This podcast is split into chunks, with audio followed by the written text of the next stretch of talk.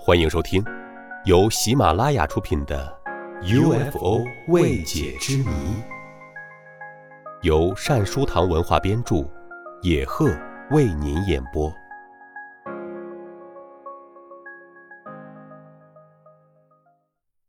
第二十九集：UFO 撞击地球。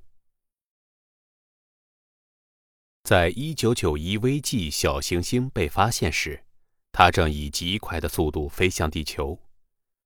斯科蒂在亚利桑那州美国基特峰国家天文台用小型太空观察天文望远镜追踪这一不明飞行物，并把它形容为一个快速移动的星体。继续观察发现，这个物体好像不是小行星。至少从它的运行方式上看，不像小行星。例如，它喜欢眨眼睛，每隔七分半钟就会从三倍亮度开始变暗，然后再度变亮。这样的现象更像一颗人造卫星。这不禁让一些天文学家猜测，1991 VG 或许是飘荡在星际太空的废弃火箭助推器。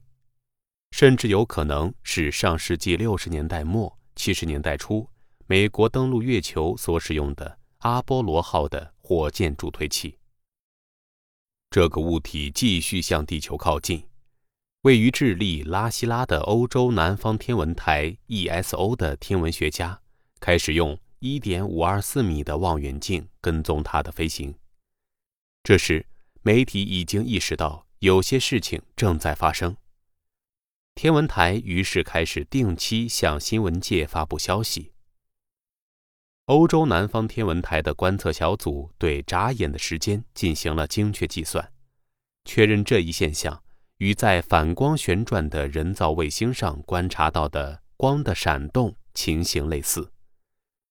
这个神秘的物体于1991年12月5日飞到距离地球最近的地点，当时。距月球八万两千零七十六千米，距离地球大约四十六万三千九百七十三点八七千米。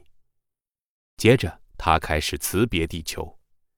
天文学家估计，这个物体的直径大约在十至十九米之间，比小行星小，更像是一个废弃的火箭助推器或者是太空飞船的残片。这个物体实在是太小了。只能用直径七厘米的太空观察望远镜进行观察，而且只能看到一个小光点。四个月后，也就是在一九九二年四月二十七日，它与地球的距离已经很遥远了，但仍在一个确定轨道上绕着太阳运行。美国基特峰国家天文台再次发现了一九九一 VG。这时使用的是更大的望远镜，这也是地球上的天文学家最后一次报告发现这个神秘物体。关于这个神秘物体，科学家提出了三种假设：行星、人造卫星还是 UFO？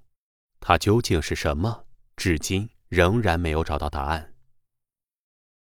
一九九一 VG 是美国天文学家吉姆斯科蒂。于一九九一年十一月六日发现的，它最初被认为是一个 NEO，也就是近地物体，极有可能是一颗小行星。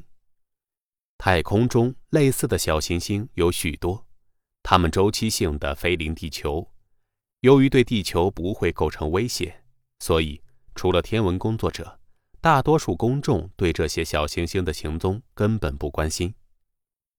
三年过去了。一九九一危机已经被人们遗忘，至少媒体不再提它了。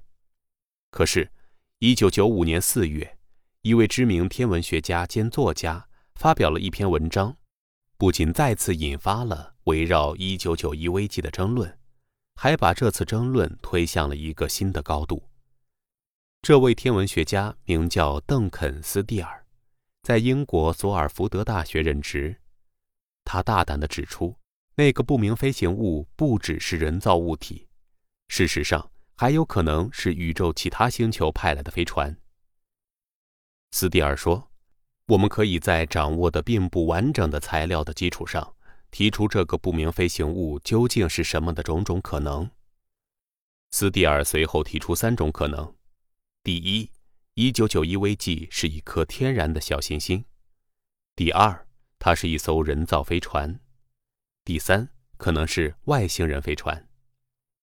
这位天文学家通过研究早期的发射记录发现，人类发射的飞船数量非常少，显然无法找到充分的证据证明1991 VG 就是当时发射的飞船。他提到了七个在1958年和1960年间发射的无人探测飞船，包括开拓者探测器一、三、四和五号，月球探测器一、二、三号。但是他指出，这些探测器通常都是很小的物体，其中有的已经返回地球。另外，月球二号已经在月球上坠毁。随着研究的深入。斯蒂尔排除了1991 VG 是1974年10月发射的月球探测器的可能性，因为他当时成功的登陆在月球上。当然，太空中还有1974年12月发射到太阳轨道的太阳神一号，以及1975年6月向金星发射的金星九号探测器。但是斯蒂尔说。除非有外力影响了这两个探测器及其助推器的飞行轨道，否则它们也不可能变成1991 VG。从发射时间上分析，1991 VG 也不可能是载人的阿波罗号系列的助推器，因为它们的发射时间在1968年10月和1972年12月之间。斯蒂尔因此得出他的结论。所有已知的人类发射的探测器都不可能是1991 VG。斯蒂尔把他的研究重点转到了自然天体方面。1991 VG 会不会是一个自然天体呢？比如小行星？但是很快他就排除了这种可能性。根据他的推理，该物体的眨眼现象及该物体会发出的规则的闪光。很明显与旋转的人造卫星相似，同时，他也说明，如果是自然天体的话，由于受到近地轨道地心引力的影响，1991 VG 最终会进入到一个不稳定的轨道中。但是事实上，1991 VG 的轨道相当稳定。这样的话，斯蒂尔可以相当自信地断言，1991 VG 是一个新的天外来客，可能不是小行星。斯蒂尔表示，如果这个飞行物真的是外星人的东西，那么一个实质性的问题是：当它经过地球时，它是受到外星人控制，还是只是简单的沿着轨道飞行呢？换句话说，它是被外星人操控的，还是被遗弃的？斯蒂尔总结说，应该继续在天空寻找其他的可疑飞行物。显然。斯蒂尔将矛头对准了天文学上最有名的理论之一——费米悖论。一九五零年的一天，诺贝尔奖获得者物理学家恩里科·费米和另外三位物理学家共进午餐。在饭桌上，费米突然冒出一句：“他们都在哪儿呢？”其他人马上意识到，费米还在思考着刚才有关飞船和外星人的争论。后来。费米的这句话成为了著名的费米悖论。费米悖论隐含着这样的意思：理论上讲，人类能用一百万年的时间飞往银河系的各个星球，那么外星人只要比人类早进化一百万年，现在就应该来到地球了。为什么他们还没有来呢？他们究竟在哪里呢？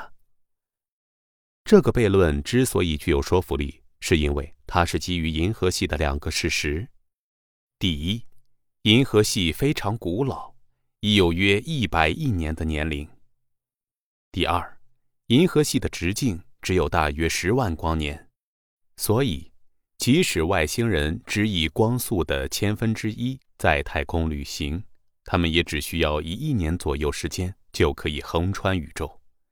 这个时间远远短于宇宙的年龄。如果真的存在外星人的话，按道理他们早该到了。可是啊，许多天文学家表示，虽然斯蒂尔的分析听起来很有道理，但他的结论仍然值得推敲。可以预料，支持和反对斯蒂尔观点的双方还将就“一九九一危机究竟是什么”的话题继续争论下去。听众朋友，本集播讲完毕，感谢您的收听，我们下集再会。